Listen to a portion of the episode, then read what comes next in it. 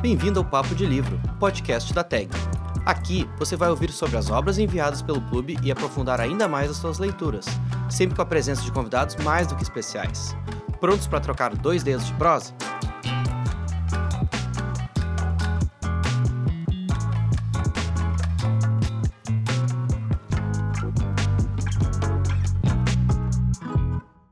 Oi, gente! Eu sou Rafaela Pechansky, publisher da TAG, e essa é a premissa do livro que enviamos em dezembro na TAG Curadoria.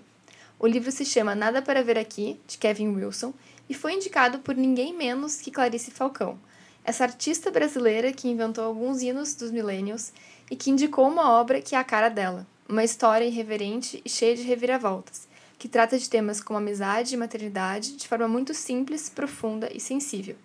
Essa edição foi feita em parceria com a HarperCollins eu recebi como convidada especial a Alice Mello, editora e super fã do livro, para a gente conversar sobre Nada para Ver Aqui, a obra que fecha o nosso ano de 2021. Então, primeiramente, muito obrigada, Alice, por estar aqui. É... A gente queria primeiro começar, acho que pelo começo, assim, te perguntar, assim, tu foi a pessoa que lá atrás já estava falando desse livro, estava falando desse autor, Queria que tu contasse um pouquinho sobre isso, como é que foi o teu encontro com, com o livro e com o autor, é, e como é que foi a tua experiência de leitura, né? O que, que tu sentiu enquanto lia esse livro, né? E que emoções surgiram dentro de ti enquanto tu lia? Obrigada pelo convite, né? É, acho que a gente tem uma história longa com esse livro, né? Acho que a gente começou a falar dele é, bem antes, né? De, de fato ser escolhido, acabou que foi uma junção, né? De, de fatores, né? De sorte. É, mas esse livro, acho que como muitos né, que a gente descobre no mundo editorial, é, foi um acaso, é, uma coincidência. Na verdade, ele estava. É, eu fui ao escritório da Harper em Nova York, né? E lá eles têm na lanchonete. essa é uma história boa. Eles têm na lanchonete uma estante com os livros que são os favoritos dos, das pessoas que trabalham lá e que ficam ali, que eles chamam de. Tem um nome, é um programa para incentivar todo mundo a ler os livros que são as apostas deles naquele ano. E esse era um dos livros que estava lá. E na hora eu fui chamada pela capa, né? A capa americana é muito. chama muita atenção. É, e aí eu peguei o livro na estante e fui atrás, fui entender. Trouxe comigo para o Brasil o livro. Porque lá é para pegar mesmo, ele fica lá para todo mundo levar um exemplar. E aí eu trouxe comigo e essas coisas que acontecem. Também ignorei ele muito tempo. Ficou um tempão é, na minha estante, na minha mesa. E aí, uma notícia atrás da outra, assim, né? Lembrei do livro e fui ler. É, por acaso, e, inicialmente, quando fui atrás, quando eu achei interessante, porque a história dos irmãos, né? E eles são, são gêmeos. E já é uma piada que sempre eu quero ler livro de gêmeos, é uma coisa meio egocêntrica, assim. É, e é uma curiosidade dos últimos anos, tem muito livro ultimamente com irmãos gêmeos, né? Quando mais nova eu não lembro de ter lido assim tantos livros é, sobre irmãos gêmeos. Mas, enfim, então inicialmente foi, um, foi uma atração totalmente egoísta, assim, eu falei, ah, pra, por prazer próprio, eu falei, ah, vou ler. Né? A capa era interessante, o livro era interessante, mas eu, não, eu demorei também para achar que ele podia ter uma uma afinidade com a Harper, né?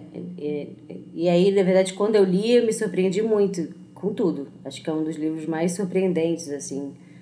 É, eu acho que de cara o mais surpreendente para mim é como que um homem escreveu esse livro. Eu acho que é o que mais me marcou, assim. De, na, mais nessa época, hoje em dia, a gente debate isso, né? A Helena Ferrante, se ela é mulher, se ela não é, se, quem são esses autores o caso do, do Kevin Wilson foi isso para mim, assim, eu fiquei muito interessada em como que esse homem desenvolveu essa história que é extremamente é, feminina, né? Ela é sobre uma relação entre mulheres, ela é sobre maternidade, é basicamente tudo que tem ali é, é uma coisa que a gente imaginaria que veio da cabeça, né? Isso no nosso lado um pouco, assim, é, conservador de achar como que um homem escreveu é, essa história. Então, acho que foi isso que inicialmente me, me deixou muito intrigada. E o livro é em primeira pessoa, né? Então, é a voz realmente que... É, eu, pelo menos eu o tempo inteiro escutava a voz de uma mulher narrando o livro E às vezes eu também me lembrava, não, peraí, é o Kevin Wilson que escreveu, e eu parava tudo, mesmo a sensação que tu, assim, de um estranhamento nesse sentido.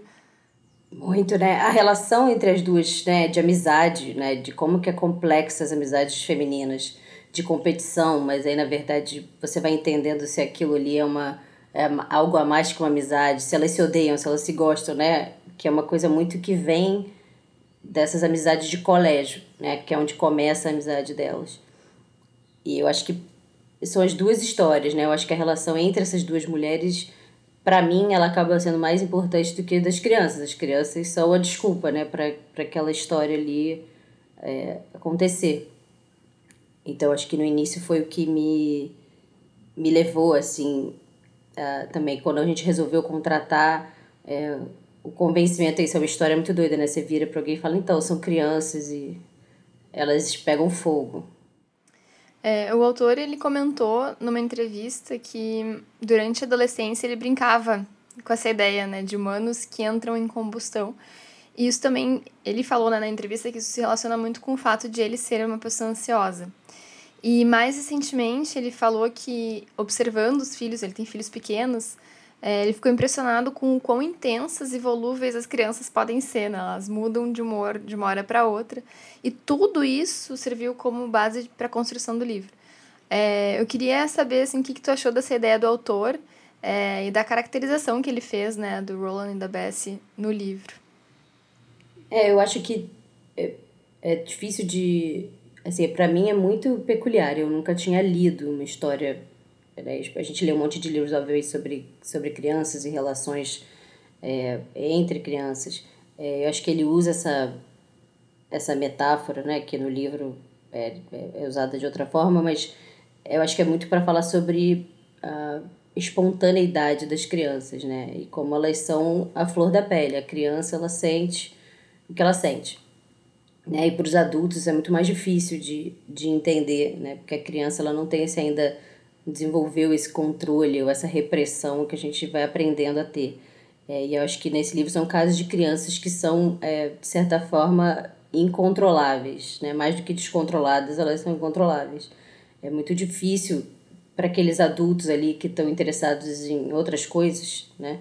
Que são as pessoas responsáveis por elas, de lidar com elas. Então, elas viram, como muitas vezes as crianças viram, viram um problema, né? Porque como que você vai lidar com aquilo ali? Eu acho que é isso assim, eu não sou, não sou mãe é, ainda, mas e é isso que a gente falou mais cedo também, isso, ele embora seja pai, acaba dizendo que na verdade essa é a visão e responsabilidade dos é a mesma, né, do homem ou de uma mulher, enfim, de quem cuida dessas crianças.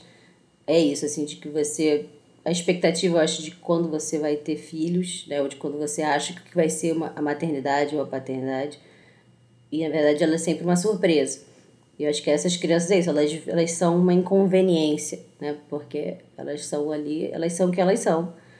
Então, é, é como acaba se criando ali aquela dinâmica. Sim. Bom, acho que tu só falou já, respondeu uma pergunta que eu ia fazer, assim, sobre como é que tu leu também essa parte do fogo, se uma forma mais literal, metaforicamente falando. Tava falando sobre a questão da inconveniência, da surpresa, eu acho que é muito por aí também, né? Do inesperado, assim.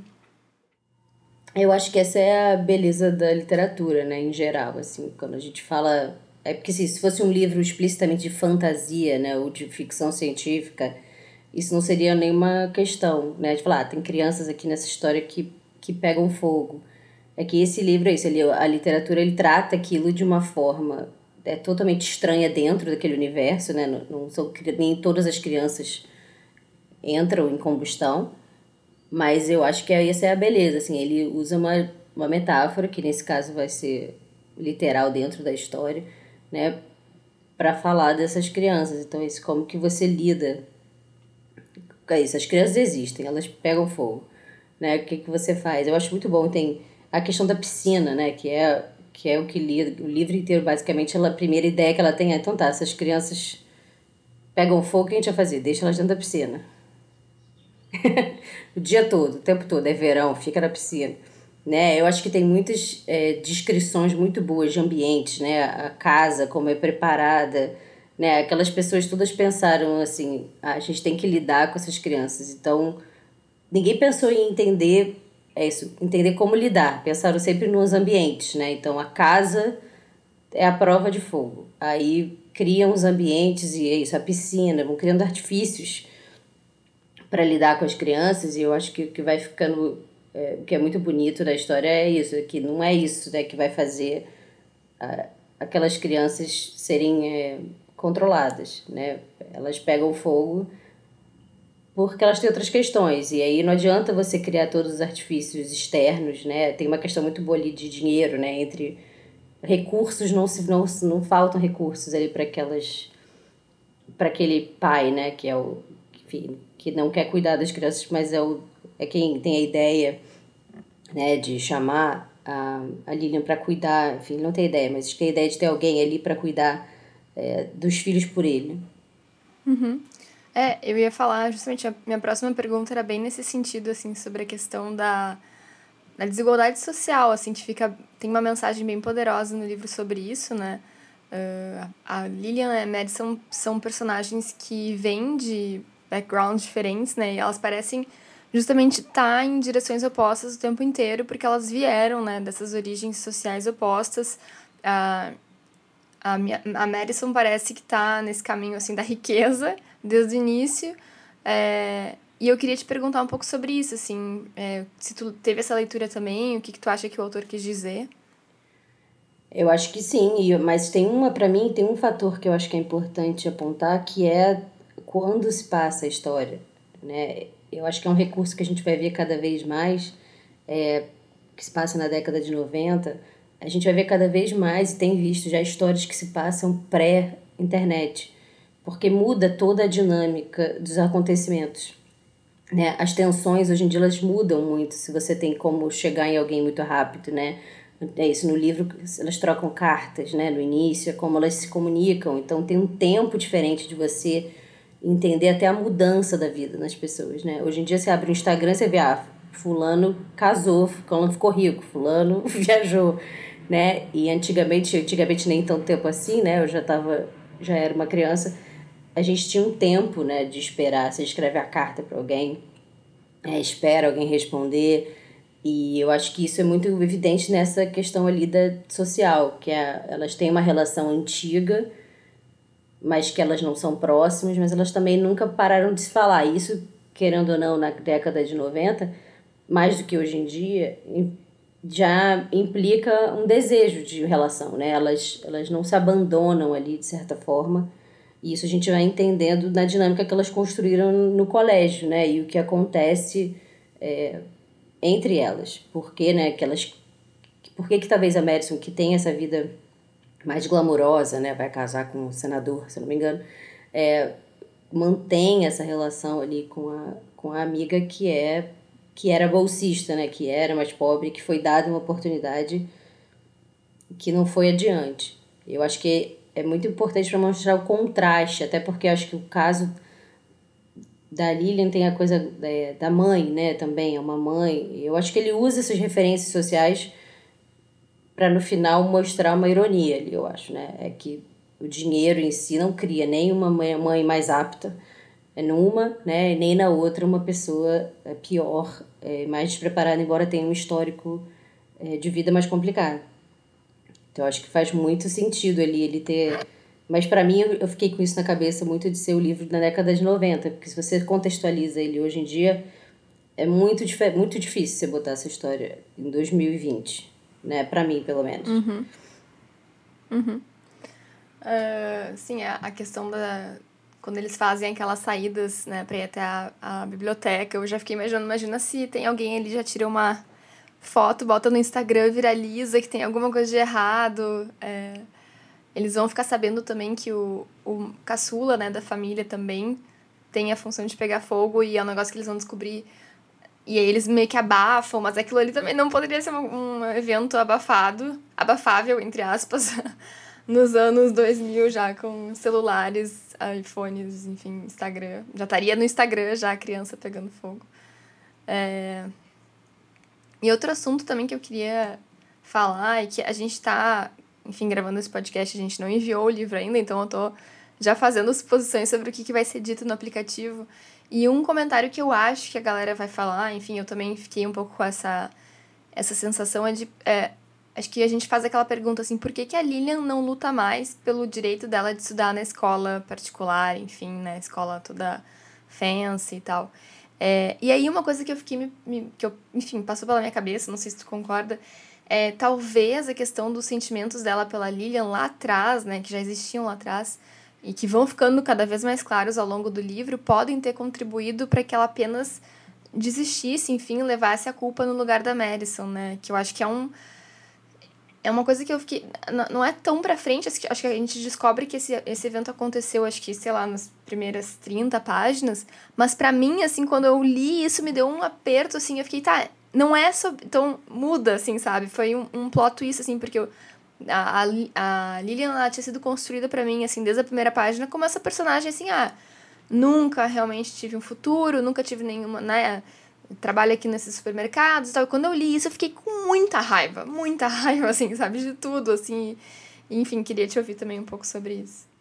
É, eu acho que, que ele constrói, isso que a gente falou no início, da complexidade dessa, das relações femininas. Eu acho que tem alguns fatores.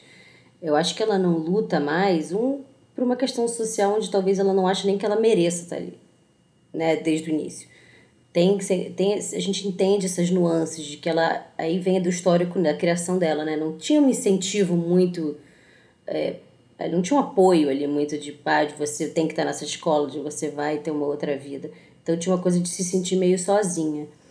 Né? E eu acho que para ela é mais simples quando a gente entende essa discussão, porque no início a gente quer odiar, né? A Madison, a gente fala por que, que ela tá falando que essa pessoa abusa, né? Como se fosse uma relação abusiva. E no final a gente vai entendendo que ela tem. A Lilian tem muito menos a perder, né? Ela já não tem nada. Né? Então, as pessoas de família né, ricas ou que tem essa pressão de, de, de ser alguém, de chegar a algum lugar, eu acho que tem uma questão de sentimentos é, dela, mas eu acho que são sentimentos muito complicados, muito complexos, assim.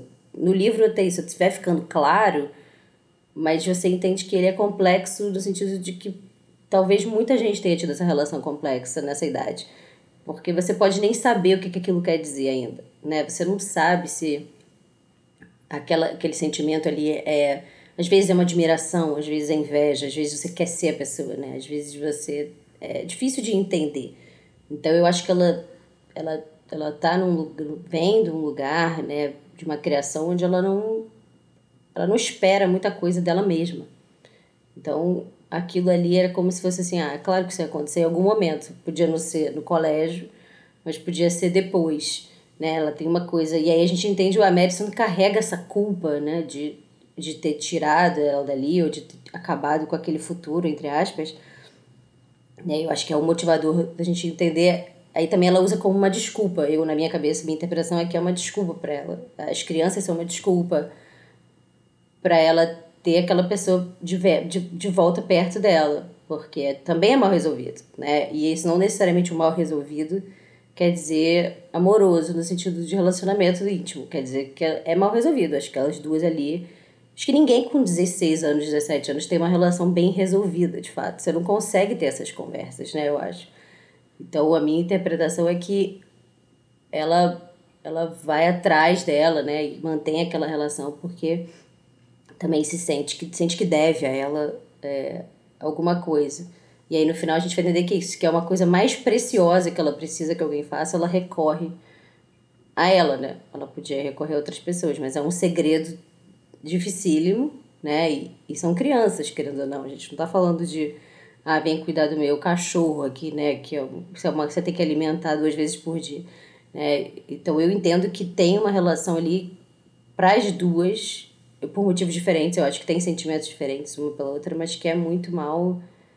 É, não, é nem resolvido no sentido de que não se desenvolveu ainda, né? Então, ela vai se desenvolver nessa etapa é, do livro, quando as crianças entram em cena. É, eu fico curiosa, assim, para saber o que que tu tem, assim, de outras recomendações de livros ou séries, enfim. Tava falando no início que tu gosta muito dessas narrativas sobre gêmeos, enfim, se puder compartilhar um pouquinho, outros livros do autor também. Deixa eu pensar. É, eu amo histórias de família, na verdade, né? Eu acho que a gente, enfim, a gente fez junto também o Somos Todos Adultos aqui, que embora acabe no final tem quase um título parecido, mas histórias totalmente diferentes. É, é uma saga também, é uma história de um drama familiar ali, naquele sentido mais, é, é, enfim, tradicional. É, mas para televisão, é, é, isso não necessariamente no mesmo. É muito difícil achar, a verdade é essa, um, uma obra no tom do Kevin Wilson, porque é um livro engraçado, é muito engraçado. E ao mesmo tempo você eu chorei em alguns momentos, porque é muito bonito, né? É, a maneira como você vai entendendo aquela como ela desenvolve o sentimento para aquelas crianças e a relação com aquelas crianças é um livro muito maternal então eu acho que são essas histórias que são é, únicas assim é, tô tentando achar uma série difícil me peguei de surpresa não preparei uma lista assim mas eu vejo muitas é eu acho que qualquer história de de, de, de família é interessante em qualquer sentido. Assim, isso vai até, por exemplo, para Succession, né, da HBO. É isso, em outro lado, obviamente, são, é uma família com muito poder e com muito dinheiro, mas é muito, muito bem desenvolvida a relação entre aquelas pessoas que toda cena que você vê, você fala, meu Deus, essas pessoas se odeiam ou elas se amam? Você não sabe. Na verdade, são as duas coisas. Né? São pessoas que não relaxam, porque elas têm sempre alguma coisa maior a perder. Então, tem cenas que você fala, ah, não, agora eles vão ter um diálogo real. E não tem, nunca tem. Você sempre fica esperando é, esse tipo de, de conversa. É, tem um outro livro que eu já falei para você também várias vezes, é, para quem tá ouvindo não sabe, mas eu passo, a gente passa grande parte do dia, né? Obrigando a Rafa a ler livros. é. E são livros muito bons, inclusive é um problema que eu não tenha mais horas para poder ler todos. É, acho que é o problema que a gente compartilha, acho que é por isso que a gente entende esse drama. A gente queria ter mais tempo para ler, mas a gente não tem tanto tempo assim. É, que são os dois livros, na verdade, a Kristen Arnett, que é uma autora nova, né, nos Estados Unidos até tem, tem dois livros é, lançados, e ela escreve muito sobre família. Né? O primeiro, é, Mostly Dead Things, é, se passa, todos os livros dela se passam na Flórida. E é a história de uma família que é dona de uma loja de taxidermia e, então, começa com essa cena onde o pai, isso não é um spoiler, isso é a premissa do livro, o pai se mata dentro dessa loja e ela, ela vê essa cena, então ela herda o negócio da família, que está obviamente falindo, né? E tem uma relação com. Ela tem um irmão gêmeo também, eu juro, não é, nesse caso é uma coincidência. que é uma relação super próxima e mal resolvida, é, que também envolve namoradas de colégio dele e a mãe que enlouqueceu com essa história do pai. Então é uma história muito próxima disso, de uma família tentando sobreviver a um luto é, numa família onde ninguém quer falar sobre isso. Então ninguém conversa sobre o fato de que aquele pai fez aquilo ou por que ele fez aquilo. E é muito bonito e também é engraçado. E o segundo livro dela, que se chama With Teeth, que também a gente também contratou pela Harper. É uma história mais parecida aí com Kevin Wilson nesse sentido de que é um casal de mulheres que tem um filho, né, o Samson, e o Samson é uma criança que é totalmente esquisita. Ele é, ele é tipo como se fosse assim, ele tem sinais de psicopatia. Ela acorda um dia e ele faz coisas esquisitíssimas, assim, é uma criança que não fala, é uma criança que ela e aí é um livro contado em primeira pessoa dos conflitos dessa mãe, né, que quis muito ter aquela criança, que, né, como, como muitos casais que tem que fazer tratamento, enfim, é um, é um casal é um casal gay, e é, e é uma criança que ela não gosta, né, ela não gosta do próprio filho, então, e é uma criança muito esquisita, e é, uma relação, é um livro sobre maternidade também, onde você vai entendendo a dinâmica ali é, do amor que ela sente por ele, quem é aquela pessoa que não é nada do que ela imaginou. É, então, ele não tem gêmeos nesse livro, mas no, co no começo a gravidez era de gêmeos, eu juro. É, mas enfim, é uma criança só. É, e é isso também, é um livro que tem umas coisas, são situações, eu diria, inusitadas, né? Não é um livro muito, não é um livro pesado, é, mas eu gosto muito dela, eu acho que ela tem é, é nova, enfim, já acho que vale a pena investigar. Já falei também, acho que todo mundo deveria seguir ela no Twitter. Ela é hilária. Ela é muito engraçada. é. E, enfim, acho que é isso. De, de TV, acho que tudo que todo mundo já tá vendo, né? Eu gosto muito do é, White Lotus também, que foi que saiu agora sobre o também HBO, sobre uma família de férias no Havaí. Também vale a pena. É, famílias esquisitas. É, nesse caso, abastadas também. E ia te perguntar se tu não gosta do desses Us, porque no caso também tem os trigêmeos, enfim, toda a função familiar. tem. Eu amo desses Us, mas eu confesso que eu parei de ver quando eles inseriram a pandemia na série. Mas isso é uma questão minha, pessoal, assim. Eu fiquei com um pouco de... Fiquei com birra de quem fez isso. Eu não teria feito, mas quem sou eu, né? Eu não, eu não escrevo This Us, mas é muito bom. This Us é, com certeza, uma das melhores é, séries dos últimos tempos sobre isso, sobre relação familiar. E sobre irmãos, né? Aquela dinâmica ali é muito... É muito boa. É uma também que é muito bom. Você chora a cada três episódios, talvez. É, nossa, chora demais. Eu também parei de ver, no fim das contas. Um dia eu quero retomar decisões, porque realmente é muito bom para ela fazer uma lavagem, assim, de emoções. É, eu acho um dos melhores pilotos da televisão. Muito bom. Ali sim é um spoiler, né? Você começa a ver uma, achando que é uma série e é outra coisa. É muito, muito bom. É, eu sou. Eu, é realmente. Uma, e é, texto é muito bom, né? É. Acho que é o que faz essas séries de drama serem muito boas. É o no final das contas, é o texto. Falando em texto, ia te pedir para ler teu trecho favorito do livro, se é que tu conseguiu ter um só, enfim. Eu sou muito ruim de trecho de livro. Isso é, isso é uma coisa inusitada. Eu não sei se é uma coisa comum, se editores fazem isso em geral ou se é uma coisa minha. Eu não marco livro. Todo mundo marca, né? A, a nota, em geral. Depende, é. Depende. Eu não, é, não é que eu, eu não marco e não é pela questão preciosismo, ah, não quero estragar meu livro, não. Acho que eu tenho que, que anotar a nota. Eu não tenho isso, assim, tipo, de achar um trecho. No Kindle, às vezes, é mais automático, né? Você tá lendo e aí você quer assinalar ali alguma coisa que é muito bonita. Mas esse livro, acho que para mim, ele é mais. É, para mim, sendo assim, muito sincera, eu acho que ele é o todo, assim, é um livro que acaba e você fica meio é, pensando naquilo, assim, vários dias, uhum. porque é muito bonito. Né? Acho que, é um, como ele é um livro curto também, né, é como se, pra mim, assim, você lê, é uma viagem muito rápida, né, você entra na vida daquelas pessoas ali e depois é, sente uma, uma... Fiquei com falta, sentindo falta deles. Uhum. Mas eu tenho esse, eu vou te dever o trecho, porque eu não, eu não sou boa de trechos. Não tem um trecho, assim, que me deixe. Mas a minha memória é essa, assim, é do final. O final, obviamente, né, pra mim ele termina de um jeito que é muito bonito. Eu vou ler o trecho que eu mais gostei, então, que é o da página 173. A Bess está falando sobre a mãe dela, inclusive. É... E aí ela, né, a Lilian tá narrando, ela fala: Eu senti aquilo me invadindo. Eu queria pegar aquelas crianças. Não estou brincando quando digo que eu nunca gostei de gente, porque gente me assusta.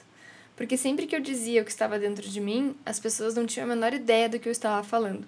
As pessoas me faziam querer arrebentar uma janela, só para ter um motivo para escapar delas.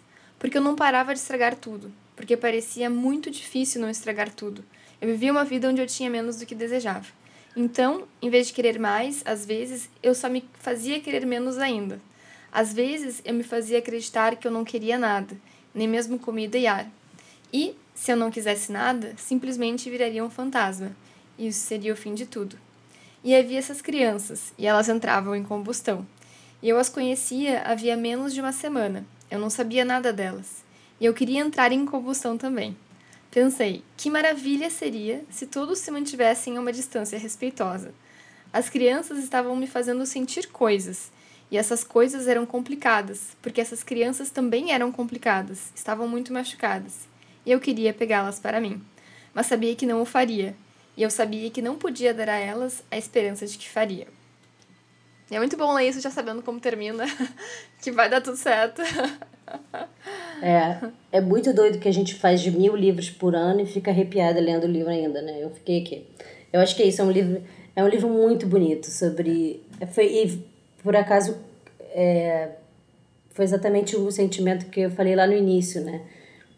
Sem, sem lembrar que ficou na minha cabeça isso, né? De que é isso é uma personagem que não espera nada de si mesmo. Então, a identificação que ela cria com crianças que, que, de quem ninguém espera nada, né? É uma identificação muito forte. É muito bonito esse livro. Eu fiquei muito feliz quando, quando depois de meses, eu entendi que. Porque a gente se sente sozinho às vezes quando a gente gosta de um livro, né? E acho que essa é a graça do, do, do clube também, da Tech. Que você vai ver finalmente, olha quanta gente vai ler ao mesmo tempo, né? E aí tem um tempo ali onde isso vai ser compartilhado, em vez de você ficar esperando, às vezes gente fica esperando meses Sim. alguém ler um livro. Não, e o incrível foi isso, porque tu já tava falando desse livro antes, eu já conhecia o livro porque tu já tava falando dele, e aí a Clarice Falcão indicou. E eu falei, não, peraí. Preciso mandar isso agora pra Alice, ela vai surtar de felicidade, assim, foi muito, muito legal mesmo, assim, quando veio a indicação. E que é a cara dela, né, também, eu acho, assim. Tu, tu entende, assim, é... por que, que a Clarice Falcão tá indicando esse livro. Não, com certeza, faz muito sentido isso, porque é, um, é uma mistura muito delicada entre humor né? E sensibilidade, porque no meio do final das contas isso é um livro que você acha graça. Ele tem as cenas, né, dentro daquele é uma confusão, né? É um livro que é uma bola de caos mesmo. Ele é tipo é, tá todo mundo pegando fogo, eu acho. Então é, faz, faz sentido assim, porque é um livro que acho que você come. Eu comecei sem é, sem esperar nada, só que é um livro tão bom que assim na, é muito raro você ler um livro na, na quinta página você achar que você você que você vai ler ele inteiro né? Ainda mais a gente que lê muito, chega uma hora que a gente já começa a saber, na primeira página, assim, né? A gente lê uma página e fala, não. é, e esse livro tem isso, assim, ele consegue ser rápido, ao mesmo tempo complexo. É, ele é um monte de. Esse é um livro que eu tô torcendo muito para adaptação sair para cinema, porque ele foi vendido, né? Pra... Teve os direitos vendidos. E ia ser muito interessante de ver é, visualmente, né? Como que ficaria essa, essa história. Alice, muito obrigada pela tua participação. A gente já está com o tempo aqui já estourando. Mas muito obrigada mesmo. Obrigada por ter é, trazido esse livro para o Brasil, inclusive. Obrigada pela tua presença no podcast. Espero que a gente tenha outras conversas aí. Eu que agradeço. A gente vai ter outras com certeza, né? A gente tem sempre essa, essa afinidade, né? A gente sempre acaba gostando muito dos mesmos livros é, o que é sempre ótimo para a gente debater mais é, as nossas histórias favoritas.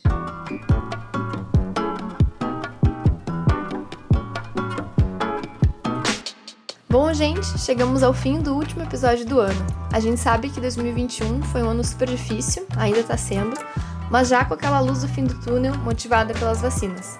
Esperamos que 2022 seja um ano mais leve e, como não poderia deixar de ser, um ano com muitas leituras marcantes. Esse episódio contou com a produção de Sofia Maia e apoio técnico da Sonora Cultural. Espero que tenham se divertido tanto quanto a gente. Nos vemos em 2022. Temos?